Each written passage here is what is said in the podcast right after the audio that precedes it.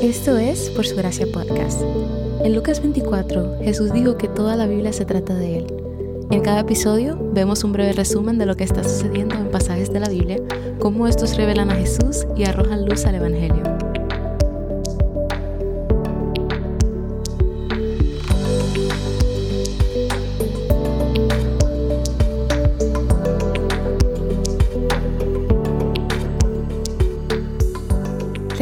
Es una biblioteca de libros.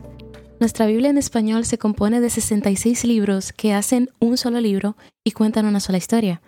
El Antiguo Testamento se compone de 39 libros en cinco categorías, mientras que el Nuevo Testamento contiene 27 libros en cuatro categorías, con aproximadamente 430 años entre el final del Antiguo Testamento y el comienzo del Nuevo Testamento. Los primeros cinco libros del Antiguo Testamento son los libros de la ley seguidos por los libros de la historia de Israel, los libros de poesía y finalmente los profetas mayores y menores que llaman al pueblo de Dios a arrepentirse de sus pecados y a volver a Él.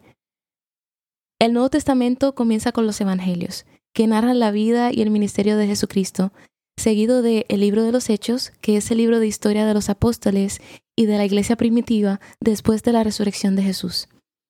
Las cartas o epístolas dan instrucción en teología y vida cristiana práctica, y el libro de Apocalipsis es un libro de profecía que anticipa la segunda venida de Jesucristo y la consumación de su reino.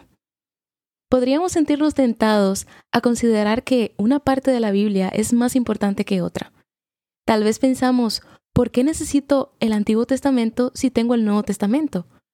La realidad es que toda la Biblia es la palabra de Dios y toda la palabra de Dios es importante. El Antiguo Testamento y el Nuevo Testamento no son secciones aisladas de la Biblia que existen independientemente una de la otra, sino que todos los libros de la Biblia están interconectados, ya que revelan el plan soberano de redención de Dios. Agustín de Hipona dijo una vez, lo nuevo está oculto en lo viejo, lo viejo está revelado en lo nuevo. El Antiguo Testamento contiene sombras de lo que se hará realidad en Cristo. Y estas verdades veladas se revelan gloriosamente en el Nuevo Testamento. No podemos entender completamente las promesas del Antiguo Testamento sin ver su cumplimiento en el Nuevo Testamento, ni podemos regocijarnos adecuadamente en las buenas nuevas del Nuevo Testamento sin ver su anticipación en el Antiguo Testamento. Cuando solo leemos una parte de la Biblia, solo vemos una parte de la historia. Desde Génesis hasta Apocalipsis, la Biblia nos cuenta una historia a través de cientos de historias. Nos recuerda quiénes somos y nos enseña del Dios que nos ha buscado desde el principio de los tiempos. A pesar de todas las veces que hemos fallado, Él se ha mantenido fiel. Las primeras páginas de Génesis contienen la promesa del Redentor que vendría y arreglaría todo. Su nombre es Jesús, y Él lo cambia todo. Aprendemos acerca de Él a lo largo de todo el Antiguo Testamento, escuchando promesas de que Él rescataría, redimiría y restauraría todo, y vemos destellos de cómo debe ser a través de la obra de Dios en su pueblo. Luego, en el Nuevo Testamento, Jesús entra en escena y es finalmente revelado quién es Él. La Biblia es la historia de nuestra redención. Una de las funciones principales del Antiguo Testamento es revelar nuestro pecado en contraste con el Dios Santo y dejar en claro nuestra desesperada necesidad de salvación. Cada ley dada y quebrantada en el Antiguo Testamento nos recuerda que no podemos estar a la altura de la santidad de Dios. Cada acto horrendo de aquellos que dicen temer a Dios, relatados en el Antiguo Testamento, actúan como espejos de nuestros propios corazones pecaminosos. Cada sacrificio animal requerido para la expiación de Israel declara la gravedad desgarradora de nuestro pecado que exige la muerte. Aunque la ley nos convence de pecado y nos condena a la muerte, el Antiguo Testamento está lleno de promesas de que no terminará de esta manera. En medio de las noticias mortales de nuestro pecado, Dios ofrece la esperanza de que la culpa será lavada.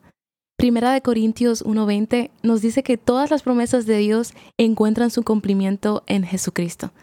Y esa verdad se proclama una y otra vez a lo largo del Nuevo Testamento. Necesitamos la palabra de Dios, toda ella. En el Antiguo Testamento y el Nuevo Testamento, Dios revela su plan de redención y Él se revela a sí mismo. El Dios que actúa tanto en el Antiguo Testamento es el mismo Dios que obra en el Nuevo Testamento. Y es el mismo Dios que se mueve en nuestras vidas hoy. Él nunca cambia.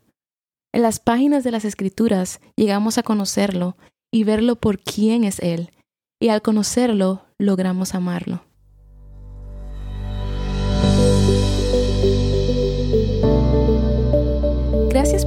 Por Su Gracia Podcast. Por Su Gracia es un ministerio dedicado a estudiar la Biblia con el objetivo de descubrir el glorioso Evangelio de Cristo en todas las Escrituras. Para más recursos, sigue la cuenta Por Su Gracia Estudios en Instagram.